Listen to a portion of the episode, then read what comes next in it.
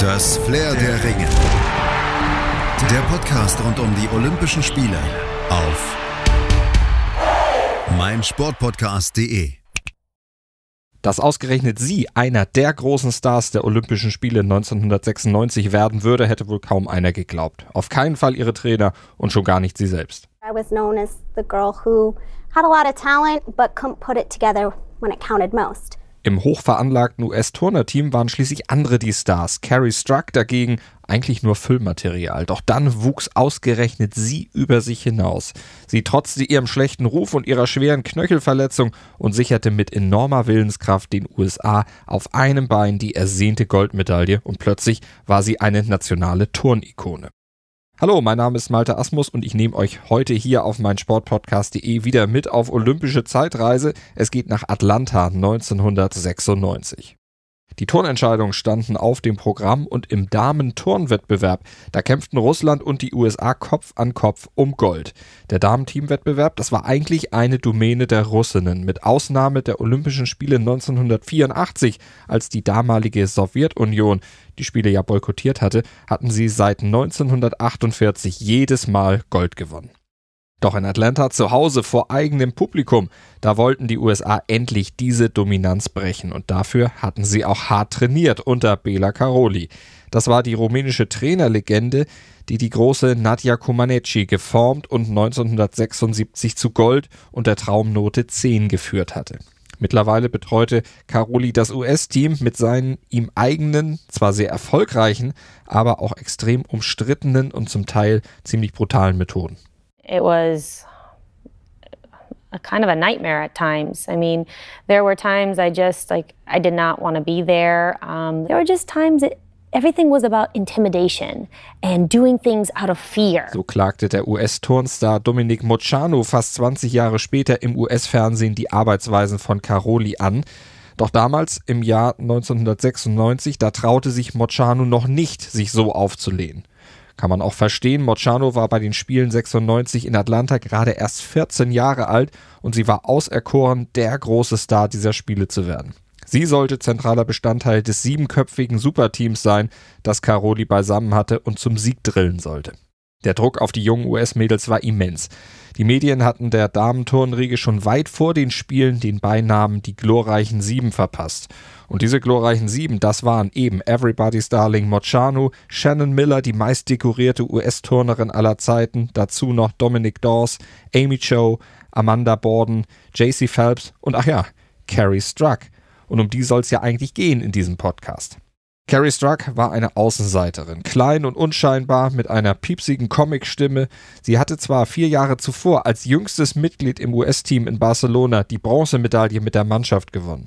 Und auch bei der WM 1994 und bei der WM 1995 hatte sie Teammedaillen mitgewonnen. Aber sie stand bei keinem dieser Erfolge wirklich im Rampenlicht. An ihr klebte nämlich ein ziemlich großer Makel, wie sie Jahre später selbst auf einem ihrer Motivationsseminare vortrug. I was known as the girl who had a lot of talent but couldn't put it together when it counted most. Kaum jemand hatte damals auch damit gerechnet, dass ihr mit mittlerweile 18 Jahren bei diesen Spielen eine tragende Rolle zukommen würde. Selbst ihr Trainer Bela Caroli, der hatte ihr noch kurz vor den Olympischen Spielen eigentlich sämtliche Kämpferqualitäten abgesprochen. Doch da hatte sich Caroli offenbar in Carrie Strucks wenig glamouröser Erscheinung und der hohen, piepsenden Mickey-Maus-Stimme geehrt und ihren gerade einmal 1,45. Er hatte sich komplett täuschen lassen, denn es sollte alles ganz anders kommen und Carrie genau diese Tugenden an den Tag legen, die ihr kaum einer zugetraut hatte. After the first day of competition, the compulsory exercises where everybody does the same routines, we were in second place, right behind the Russians. So erinnerte sich Carrie Struck Jahre später an die Tage von Atlanta zurück. Der Rückstand der USA, der betrug gerade einmal 0,127 Punkte auf die Russen. War also durchaus überschaubar und der Olympiasieg damit absolut noch greifbar für das Team USA. Zumal die glorreichen Sieben auch perfekt in den zweiten Tag gestartet waren. We started out on the uneven parallel bars. And the first competitor for Team USA rocked her routine. I mean, she did the best routine that she's ever done. And things just escalated from there. Each performer went up and did the best routine that they were capable of. And we were just feeding off one another, and you felt this positive energy. And the coaches, who usually were kind of butting heads with one another, had this camaraderie, and they were high fiving. And I mean, it was just so exciting. You saw all the signs in the in the stands saying "Go USA," and my teammates and I, we were having a great time, and things were just. Und das setzte sich am Schwebebalken fort. Alle US-Mädels brillierten und nicht nur auf dem Schwebebalken, sondern dann auch am Boden, der Lieblingsübung von Carrie Struck. For me, this was my favorite event. This is where I shined. I loved flying through the air in my tumbling runs.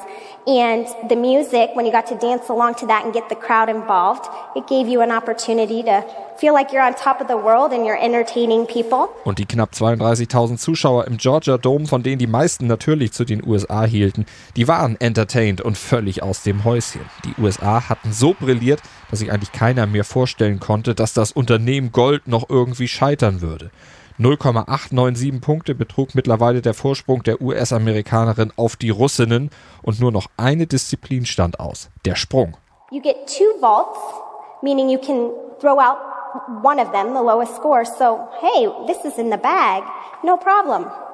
So beschreibt Carrie Struck die Ausgangsposition vor dem entscheidenden Durchgang. Dass sich hier in der Halle gleich ein Drama abspielen sollte, da hatte niemand auch nur im entferntesten mitgerechnet. Doch dann passierte es. Aber warum? Fühlten sich die USA zu sicher? Wurden sie überheblich? So genau kann das keiner sagen. Doch nachdem zuvor alle Übungen traumwandlerisch sicher geklappt hatten, schlichen sich auf einmal kleine Fehler ein. The first four competitors on the vault, they did okay, but they had a big step here or maybe, you know, a couple hops. So we were scoring all right, but the Russians were on the floor exercise and their best competitors were yet to come. The vault moves a little bit quicker than the floor exercise. And we didn't know how their last performers were going to do. Aber trotzdem fühlten sich die USA immer noch relativ sicher. Schließlich hatte hier jede Springerin zwei Versuche und außerdem war Dominic Moceanu für die USA als nächste dran. She was the darling of those games and I thought for sure she was gonna nail both of her vaults. Da war sich Carrie Struck sicher und deshalb schaute sie sich den ersten Sprung ihrer Kollegin auch gar nicht an. Sie bereitete sich schon auf ihren eigenen vor, den sie nach Mochano ja hinlegen sollte. Und während sich Struck warm machte, passierte das Unvorstellbare. Denn Mochano lief an, sprang per Handstand Überschlag über das Seitpferd und landete unsanft auf dem Hosenboden. Ein Aufschrei des Entsetzens ging durch das Rund des Georgia Domes, aber noch war ja eigentlich gar nichts passiert. She had another vault to go and I knew there's no way she's gonna fall twice. Doch genau das passierte. Mochano landete auch beim zweiten Versuch unsanft auf dem Hintern. Das Publikum war entsetzt und Carrie Struck wusste in diesem Moment, verdammt, jetzt ruht die ganze Verantwortung auf mir. Oh my goodness, the butterflies in my tummy, they started rumbling a little bit more. Das kann man verstehen angesichts ihrer Vorgeschichte, über die haben wir ja schon gesprochen. Aber sie war 1996 gut vorbereitet. Tausendmal hatte sie diesen Sprung schon ausgeführt und auch sicher gestanden. Und zusätzliches Selbstvertrauen hatte ihr eigentlich mitgegeben, dass sie auf eine absolut fehlerlose Saison bis dato zurückblicken konnte. Und sie wurde frenetisch unterstützt von den zahlenmäßig und lautstärkentechnisch überlegenen USA-Fans in der Halle. Und die fieberten genau wie Millionen an den Fernsehgeräten ihrem Sprung jetzt entgegen. So Carrie Strug, it is up to her. If she can score 9.493 and to see her parents in the stands or better, then she will win the team gold for the USA. She's the last to go. She's the only one who can do it. Struck besann sich in dieser aufgeladenen Atmosphäre auf ihre Routine. Noch einmal tief durchatmen, noch einmal die Arme durchschwingen, um locker zu bleiben, und dann rannte sie los.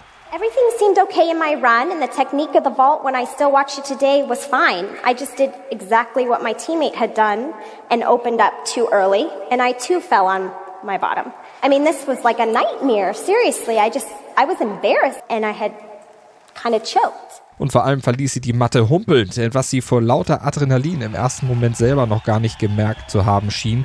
Bei der Landung hatte sie sich ihren Knöchel verletzt. Carrie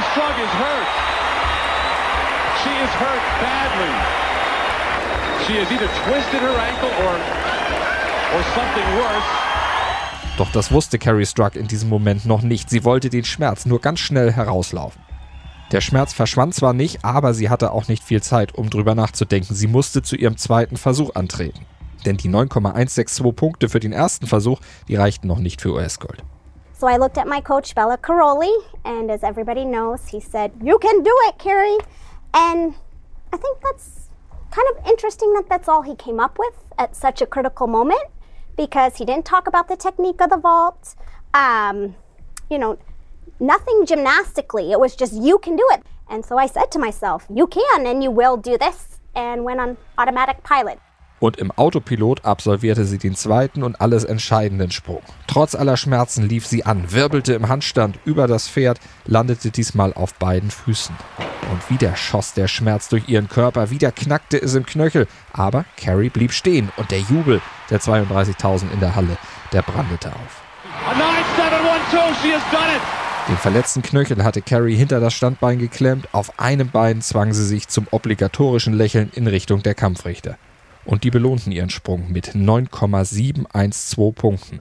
Und das reichte für Gold. Erleichtert kniete Carrie nieder und robbte unter Schmerzen an den Rand der Matte, wo ihr Team sie von nun an auf Händen trug. Gehen konnte sie auch nicht mehr. Zwei Bänder waren in ihrem Knöchel gerissen, wie sie später herausstellte. Der Preis für den Gewinn der ersehnten Goldmedaille und Carrie Strux nicht für möglich gehaltenen Aufstieg zu einer nationalen Sportikone in den USA. Das Flair der Ringe. Der Podcast rund um die Olympischen Spiele auf meinsportpodcast.de.